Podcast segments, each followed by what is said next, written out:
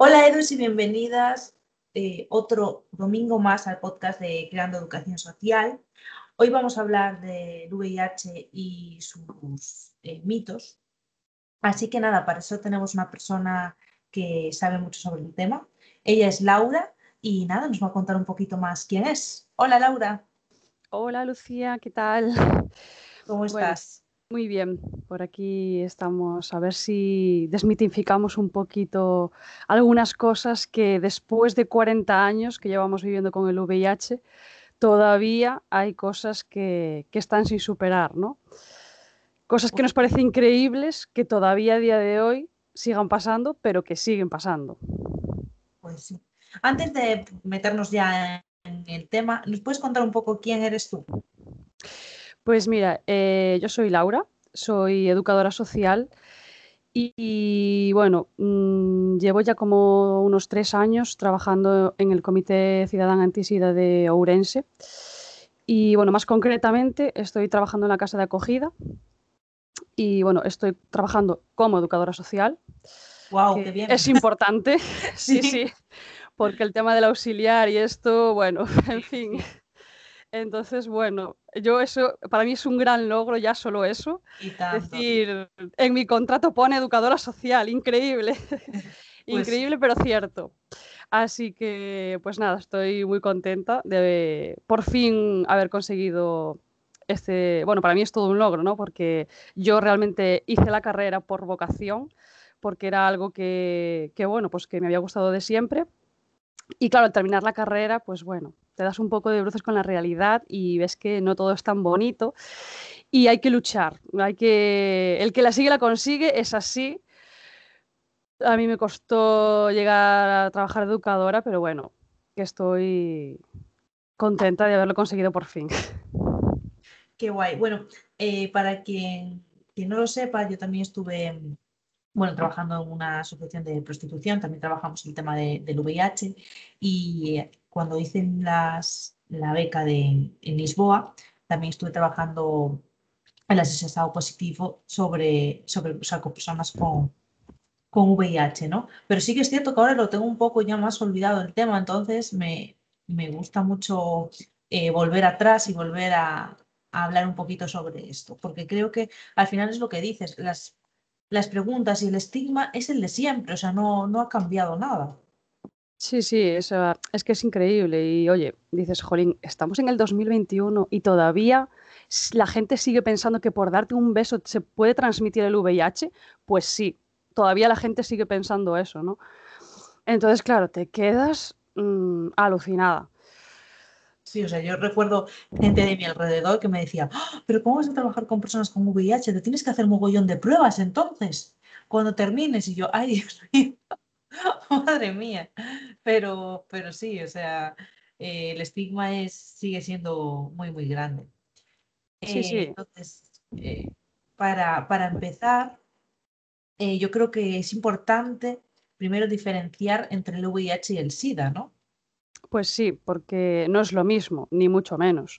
de hecho, bueno, a día de hoy el tema de, del SIDA mm, ya prácticamente, no es que se haya erradicado, pero es muy difícil que el VIH mm, es como si fueran, por así decirlo, para que quien no tenga ni idea lo entienda, el VIH es como la primera fase, ¿no?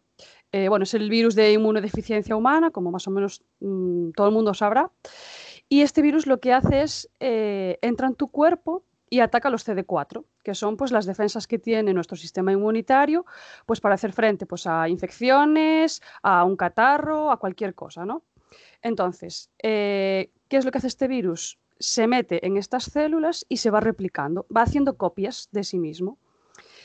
¿Qué pasa? Que, claro, normalmente, eh, si tú mm, coges el VIH y haces un tratamiento, porque claro, después hablaremos, pero de lo importante que es hacerse la prueba. Entonces, claro, si tú detectas el VIH a tiempo, tú te tomas una, medicación que te va a pautar medicina interna o, la especialidad que, es, que, sea, y en principio tú puedes llevar una vida, mm, puedes tener tu trabajo, tu familia, o sea, esto es el VIH. El SIDA es otra cosa.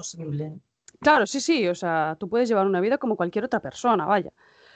Que esto es lo que la gente dice, ¿cómo es posible? O sea, pero claro, porque sigue existiendo, ¿no? Ese estigma y esa asociación con ciertas personas y ciertas prácticas, ¿no? Pero bueno, claro, entonces, el SIDA, el SIDA es algo ya, mm, es como si dijéramos la última fase, ¿no? Es cuando eh, tu sistema inmunitario está tan sumamente em, hecho polvo, o sea, cuando ya el virus se ha extendido por, no solo por la CD4, sino se va a través de la sangre y lo que hace es ir contagiando eh, a otros órganos. Entonces, claro, ¿qué pasa? Que tu sistema inmunitario y tu cuerpo en general está mm, tan débil, tan débil, que empiezan a aparecer otras enfermedades, que son las que le llaman enfermedades oportunistas, que aparecen, claro, cuando tu cuerpo está tan debilitado que no es capaz de hacer frente pues, a un simple catarrito que te coges ahora de primavera. Y entonces aquí es cuando aparece el SIDA, ¿no? que ya es la fase en la que, bueno, ya suele ser algo terminal. Entonces, claro, no es lo mismo, ni mucho menos. Ni mucho menos, efectivamente. Y la gente habla de VIH y de SIDA como si fuera nada, lo mismo o muy similar y para nada. Sí, la gente se quedó años atrás, yo creo, y se quedó con ese, con ese recuerdo, ¿no? Sí, sí, claro, porque ¿qué pasa? Que antiguamente, bueno, antiguamente, hace, pues en los años 80, principios de los 90, hasta que empezó a aparecer la medicación, no se sabía ni cómo, no se sabía nada del virus, ni cómo se transmitía, ni si se podía curar, ni con qué se podía tratar. Entonces, claro, la gente cogía el VIH y llegaba el SIDA, pero vamos, aparte de forma estrepitosa, porque claro, como no sabías cómo frenar eso, eso se seguía reproduciendo y seguías o sea, transmitiendo el virus a, a, quien, pues no sé, pues bueno, luego hablaremos de las formas de transmisión, pero claro, tú lo podías transmitir sin saberlo. Entonces, claro, era como, wow, ¿qué está pasando? Pues y, bueno, hablando de eso, de, las formas de transmisión, eh, ¿cuáles serían? Para dejarlo claro ya de una vez por todas. Sí, sí, vamos a hablar de cuáles son y cuáles no son. Es la gran, el gran interrogante, ¿no? Pues mira, las formas de transmisión que no contagio porque cuando hablamos de transmisión quiere decir que tú necesitas un contacto directo con el virus. Por ejemplo, el coronavirus, ahora famoso que estamos viviendo, se contagia, porque tú no necesitas estar en contacto directo con una persona. Simplemente con estar en una misma habitación y respirar eh, pues ese aire, ahí el, virus se, se contagia porque está a través del aire, pero en el caso del VIH no es así. O sea, no es tan fácil. Con esto, ¿qué quiero decir? Que, pues, que necesitas tener un contacto muy directo con el virus para que te transmitan el VIH o para tú transmitirlo si, en caso de que, de que tú tengas el virus. Entonces, eh, lo típico y que más o menos todo el mundo sabe, la sangre. Pero claro, la sangre no vale una gotita de sangre, tiene que ser una exposición pues muy directa, que yo qué sé, pues mm, poniendo un ejemplo práctico, pues que a lo mejor una persona pues mm, tenga una herida por la que está sangrando mogollón, o sea, no vale que te hagas una, mm, no sé, un rasponcito. Entonces, eh, pues eso, tiene que ser un contacto grande de sangre. Por eso que antiguamente Mm, cuando la gente, en, este sentido, la forma en la que normalmente se suele transmitir el VIH, claro, mucha gente que utilizaba drogas inyectables, por esto mismo, o a ver, tú te estás, o sea, eso es un contacto muy directo de sangre. Y aparte ya no solo el tema de la sangre, sino la suciedad y bueno, un poco todo lo que puede conllevar esas prácticas, ¿no? Entonces, porque toques un rasponcito de una persona que tiene VIH, a ver, no, va, no te va a transmitir el VIH. O sea, a ver, eso tiene que ser un contacto bastante grande. Después, a través de las relaciones sexuales, si no utilizas protección, pues también es otra forma de transmisión. Entonces, pues, mm, ¿cómo podemos prevenir en las relaciones sexuales? Pues utilizando el preservativo, que es eh, lo que se ha utilizado siempre. Y ahora, eh, desde hace unos años, no sé si tú conoces lo que es la PrEP, que es la profilaxis preexposición, así como un nombre científico. Pues no lo conozco. Pues mira, pues esto es algo bastante novedoso y esto consiste, eh, es un tratamiento en el que tú tomas una medicación durante un tiempo determinado, si mal no recuerdo, es durante, bueno, durante un mes al principio, antes de tener una práctica de riesgo. Entonces, ¿esto qué hace? Que tu cuerpo eh, está como, tiene como más defensas, ¿no? Porque como ya estás tomando esa medicación, está, tiene más defensas, eh, o sea, reduce el riesgo de, transmisión. Porque claro, tú ya, tienes, ya estás tomando ese tratamiento, con lo cual tu cuerpo ya tiene como otra barrera más, ¿no? Para que no te transmitan el VIH. Entonces esto pues eh, está muy bien, pero claro, mm, la PrEP solo previene, solo reduce el riesgo de transmisión del VIH, pero existen otras ITS, que es lo que a veces la gente se olvida, ¿no? O sea, como diciendo, bueno, me tomo la PrEP y ya no puedo tener el VIH, vale, pero existen muchas enfermedades de, o sea, infecciones de transmisión sexual que son también, no creo que sean un plato de buen gusto de nadie. Entonces, bueno, está muy bien la PrEP, pero eh, claro, depende de en qué contexto lo hagas. O sea, si tú tienes muchas parejas sexuales, oye, ya está en si tú te quieres arriesgar más o menos, pero claro, solo, a lo mejor solo con tomarte la PrEP no es suficiente, porque también, eh, también están los embarazos. Entiendo que la finalidad de este de la, PrEP, como bien dices, es esta, o sea, es eh, hacer tener relaciones sexuales eh, sin riesgo a, al VIH? Sí, eh, normalmente quien toma la PrEP es para, poder tener relaciones sin preservativo. Wow, me parece un poco, no sé. Claro, claro, a ver, eso cada persona, oye, es libre de decidir lo que quiera, pues como quien tiene relaciones sexuales sin preservativo y sin ningún tipo de protección.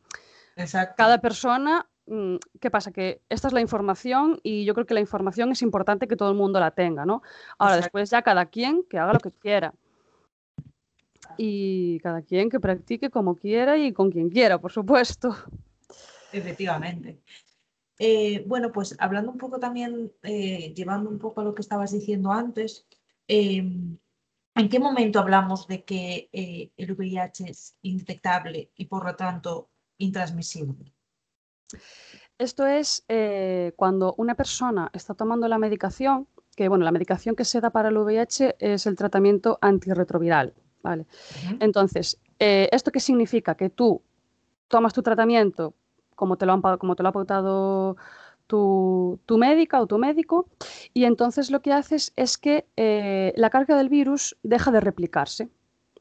¿Esto qué quiere decir? Que el virus ya no puede seguir haciendo copias. Entonces, eh, la carga viral llega a un momento, el nivel de virus que tú tienes en tu cuerpo llega a un momento que es tan baja que casi ni en los análisis se detecta, por eso se le dice que es indetectable.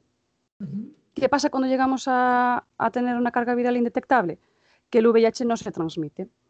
Entonces, es algo bastante importante. Es muy positivo, claro. Sí, sí, por supuesto. Porque, claro, hasta hoy o hasta hace 10 años que te diagnosticaran de VIH era me voy a morir.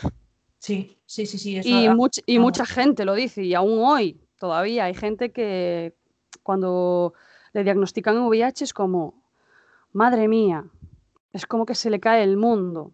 Y a ver, ¿por qué? Porque seguimos con ese estigma, ¿no? De decir, de pensar en esas películas de los años 80, 90, en los que la gente tenía VIH, se no, en Freddie Mercury, por ejemplo, lo, que se ve, lo que se ve en la película, que al principio está genial, vive una vida pues llena de mm, pues, fiestas y demás.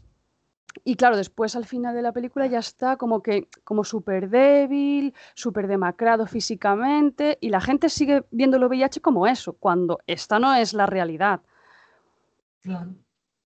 Y más, y más pues, con, todo esto ¿no? de, de la indetectabilidad que, es importante, que, oye, pues eso, que hay muchísima gente, incluso que, oye, tú puedes mm, ser una mujer con VIH y quedarte embarazada y que tu hijo o tu hija no tenga VIH. O sea, bueno, esto ya hace muchos años que se, que se hace, ¿no? Porque tú cuando te quedas embarazada te hacen la prueba.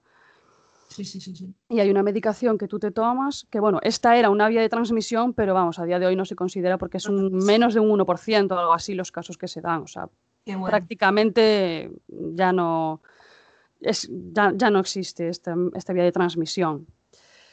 bueno. Pues eh, ahora vamos a la pregunta del millón, que es ¿cuál es nuestro papel como, como educadoras sociales al respecto? Pues nuestro papel también fue cambiando con los años, ¿no? Eh, en los primeros años era un poco que, sigue siendo, eh, pero lo fundamental para mí es el acompañamiento. El acompañamiento en la persona, tanto una persona que acaban de diagnosticar recientemente, que necesita ese acompañamiento, ¿no? Oye, mm, independientemente del acompañamiento médico que tendrá, por supuesto, pero como educadoras sociales yo creo que nuestro papel es fundamental para estar con la persona y decir, bueno, no pasa nada, oye, mm, vamos a ver, eh, por ejemplo, lo que yo hago en mi trabajo, que es en la casa de acogida, haces un, acompañamiento a esas personas en cuanto a pues, temas de salud, eh, que pues es que tomen la medicación, que lleven un seguimiento en medicina interna, que es la especialidad que, bueno, que trata el tema del VIH. Si tienen alguna otra enfermedad o alguna otra cosa, pues hacer un seguimiento de todo eso, eh, ir al médico de cabecera y todas estas cosas, ¿no? Eso por un lado. Después, por otro lado, pues también eh, acompañamiento a nivel laboral, porque claro, aquí estamos con el tema del estigma que es, mm, bueno, cuando parece que cuando una persona le dice que tiene VIH, como que todo el mundo da un paso atrás, ¿no? Y entonces, bueno, el tema laboral es complicado. Si tú eres una persona con VIH que lo dice abiertamente, que tampoco tienes por qué decirlo. Porque exacto, eso, eso es una parte de tu vida, ¿sabes? Sí. Eh, es como, a ver, yo no tengo por qué ir por ahí con un cartelito en la frente diciendo que soy VIH. Y tú en tu puesto de trabajo no tienes en ningún momento que decir que eres VIH. Porque mm, en principio no debería haber ningún riesgo de que, de que se transmita. Ya independientemente que tú o no seas indetectable, yo qué sé, si trabajas en el ámbito sanitario, por ejemplo, tú tienes que tomar las precauciones de, pues, eh, ponerte guantes y demás. O sea, cosas que ya hay que hacer de por sí. Exacto. no, Porque, no porque tengas miedo a que esa persona con la que estás tratando tenga VIH o cuando te vas a hacer un tatuaje. O sea, la persona que te va a tatuar tiene que utilizar guantes, tiene que tener todo el material esterilizado. Es decir, eso ya hay que hacerlo de por sí. Entonces, ¿qué problema hay porque tú tengas VIH? Si, la, si, si tienes que tomar igual las mismas precauciones. Exacto, sí, sí, sí. O sea, no es, lo que, es lo que dices, ¿no? No hace falta ir con un cartelito a la frente diciendo, oye, pues tengo VIH, pues no, pues cada uno tenemos nuestras cosas, no tenemos por qué ir publicándolo, por supuesto. Está claro, o sea, al final es como ahora también con, las diversidades sexuales, ¿no? Pues mm, tú eres lesbiana, eres trans, o sea, ¿por qué lo tienes que decir? Exacto. pues tú, yo soy Laura, tú eres Lucía y punto, cada una con sus circunstancias y con su, con su vida, vaya. Pues así hablando un poco más del papel de, de Duso, me gustaría contaros un poco más en qué consiste esto de la casa de acogida, porque me, no conocía esta, esta idea. Sí, bueno, eh, es una casa de acogida que, bueno, eh, se fundó en el año 92, si no, me, si no recuerdo mal, en el 1992, que más o menos fue cuando nació el comité. Y bueno, mm, la idea inicial fue que, bueno, eran familias, ¿no? Pues de personas que tenían VIH y que no había ningún recurso que cuando una persona tenía VIH dijera, ¿a dónde puedo acudir? Aquí, o sea, ¿quién me puede ayudar? Y entonces así fue como nació el comité y, lo, y más tarde la casa de acogida. Y en la casa de acogida, básicamente, claro, eh, aquí sí que jugamos un poco en desventaja con el tema del estigma, porque claro, normalmente las personas que están en una casa de acogida es porque no tienen los recursos económicos suficientes o el apoyo familiar suficiente como para tener una vida autónoma. Entonces, claro, quien tiene VIH y tiene su trabajo y tiene su casa y tal, no está en una casa de acogida. Claro. ¿Qué pasa? ¿Cuál es el problema añadido? que eh, el problema añadido, añadido son las personas que llevan, pues a lo mejor conviviendo con el VIH 20, 30 años, que claro, que en aquel momento la medicación que había no era tan eficaz como la que hay hoy. Tú hoy te enteras de que tienes VIH, te diagnostican VIH y no vas a tener ningún problema, no vas a tener efectos físicos, porque, bueno, claro, eh, hace años pues había una medicación que lo que hacía era, bueno, em, la, bueno, la lipodistrofia que se llama, que es pues esa, ¿no? Como que se te chupa la cara, por así decirlo. No sé si te das cuenta de lo que te de, lo que de lo que me refiero. Sí, sí, sí. Entonces, claro, estas personas ya estaban marcadas, ¿no? Sí. O sea, tú, tú ves una persona por la calle así y dices, uy, esta persona qué mal rollo te da, ¿no? Y claro, pues eso ya es un estigma muy grande. Sí, al final si están ya también en una casa de acogida, yo creo que también tienen una doble discriminación, ¿no? Por supuesto.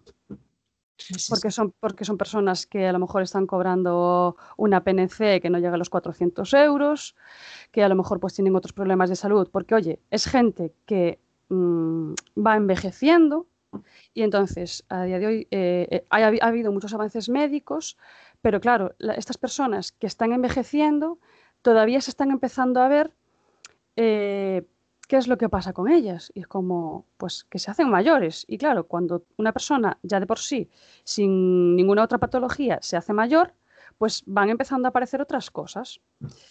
Y claro, en una persona con VIH, pues a veces, eh, pues eso le complica su, estado de salud.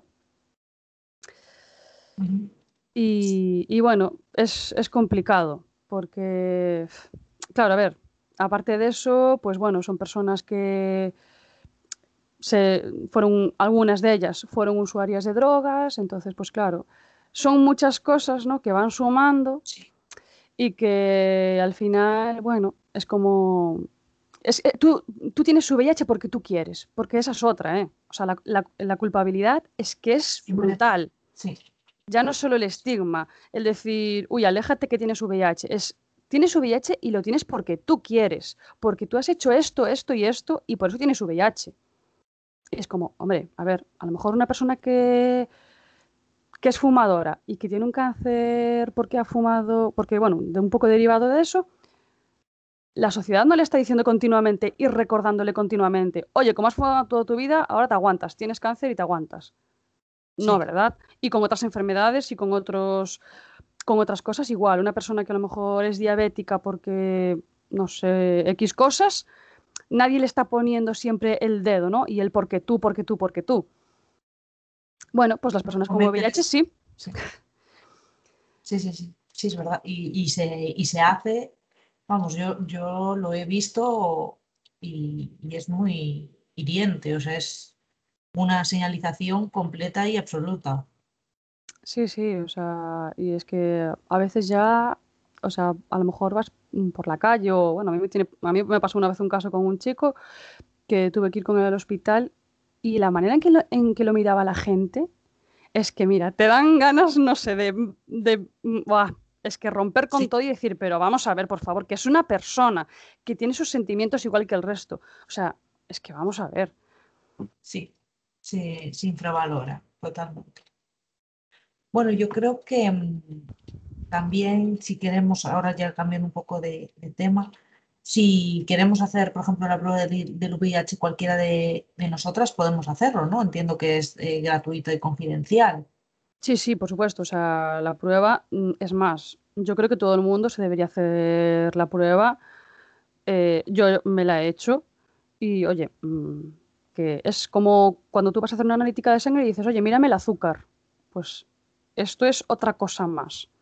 Porque es súper importante que si tú tienes VIH, que te lo detecten cuanto antes mejor, para frenar el virus cuanto antes mejor y que no se siga replicando. Exacto, sí, sí, sí.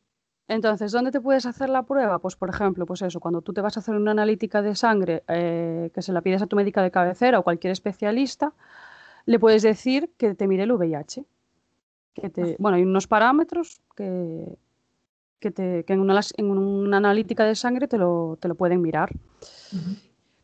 Después, esto, esto, es, claro, con tema sangre. Después, con tema, está la prueba rápida, que es la que se suele hacer, que es la que se hace, por, por ejemplo, en el comité la hacemos y en los centros Querote también la hacen, que mm, Sí, bueno, en asociaciones están por toda Galicia. como la que estaba yo trabajando aquí en Vigo, en la asociación Faracha también se puede hacer, por ejemplo.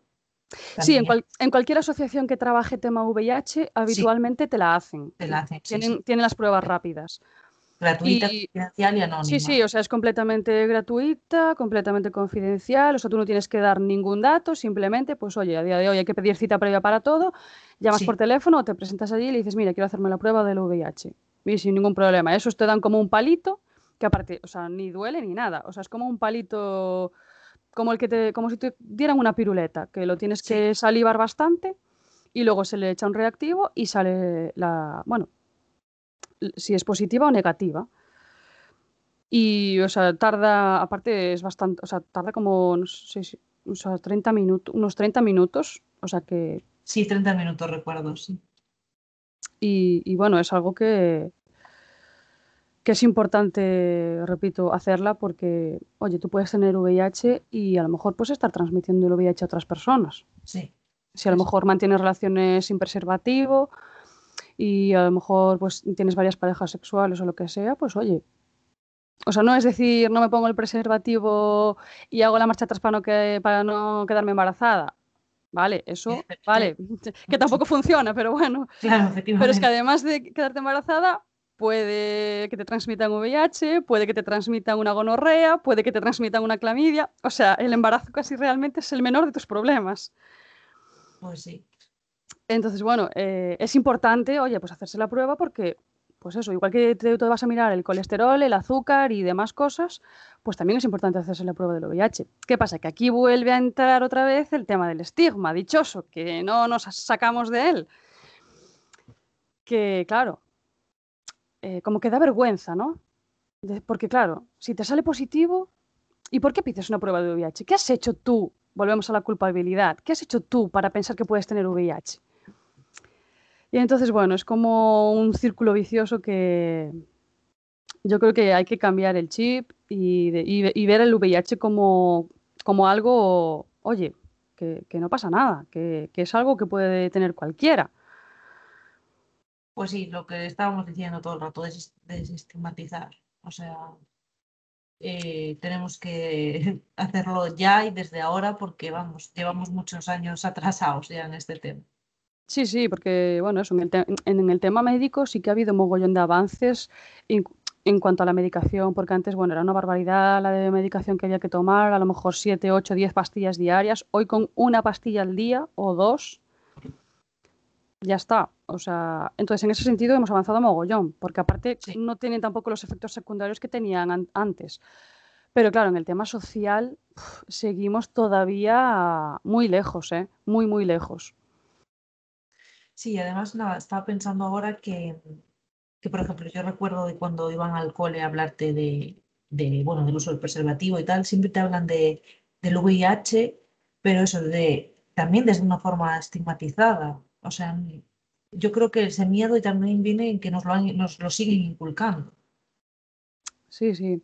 Y claro que, a ver, hay mucha gente que convivió con el VIH y que, claro, como vivió pues los años 80, 90, que fue lo duro, Sí, pues claro, es como, uff, eso mejor que no se acerque a mi casa. Mejor que nadie de mi entorno lo tenga. Porque, claro, sigues pensando en el VIH de hace 20, 30 años. mm, sí, claro. Y claro, pues complicado. Y, y bueno, y así un poco para, para cerrar este encuentro, eh, me gustaría saber cuáles son los, los retos para trabajar con respecto al VIH.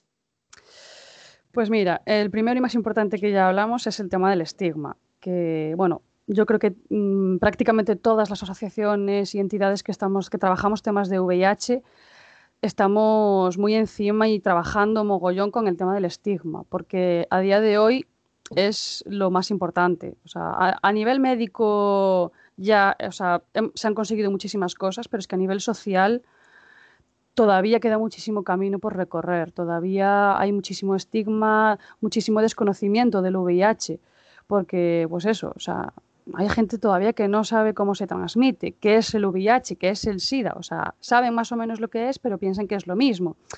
Entonces, claro, el estigma yo creo que viene sobre todo del desconocimiento, ¿no? Sí, desde luego. Desde luego. Y de, y de esa visión que sigue existiendo, pues eso, de, y asociarlo, pues, pues eso, con el tema de, de las drogas, con la prostitución, con el colectivo de, de LGTB también, que se asocia mucho. O sea, entonces, claro, como, como entre comillas, mm, lo que la sociedad, bueno, el tema LGTB ahora ya no, ya no, ojalá que estuviéramos mucho mejor, pero bueno, pero entre comillas como que es, se asocia con lo malo, ¿no? Con, pues eso, con todo el tema de las drogas, la prostitución. Entonces, claro, ya le pone ahí eh, la cruz al VIH y es como, no, cualquier persona puede tener VIH. Tu vecino del segundo puede tener VIH. Tu prima puede tener VIH. Pues y pues es una, es una enfermedad más, es un virus más. Pues nada, o sea, de este, de este podcast yo me quedo con eh, desistematizar y, y nada, y saber bien lo que es el VIH de una vez por todas, que VIH no es lo mismo que SIDA, y, y que tenemos que seguir trabajando como, educadoras sociales en referencia a, esta problemática, yo creo. Sí, sí, porque bueno, al final la educación social es quien trabaja esto, ¿no? El tema del estigma y de quitar y eliminar todos estos mitos que existen. Yo creo que la educación social tiene un papel importante y fundamental. Fundamental. Bueno, Laura, pues hasta aquí hemos llegado. Así que nada, se me pasó súper rápido este, este tiempo contigo. Y, nada, que nos vemos por aquí cuando quieras. Quien tenga preguntas nos las puede hacer por, por Instagram y Laura seguro que les contesta encantada. Y sí, sí, por supuesto. Incluso también, bueno, si queréis, si, quien tenga si alguna duda o quiera saber más sobre el tema, pues también puede dirigirse a las redes sociales del comité que bueno, en el Facebook es Comité Ciudadano Antisida de Ourense y en Instagram Antisida OU. Y bueno, pues eso, eso es el contacto más directo. Perfecto. Em, Perfecto, pues muchas gracias, nos quedamos con esto y, pues nada, eh, pues otro domingo más, ya, ya estamos aquí. Así que nada, un besillo súper fuerte y a seguir trabajando mucho. Igualmente, Lucía. Un besillo, chao, chao. Chao, chao.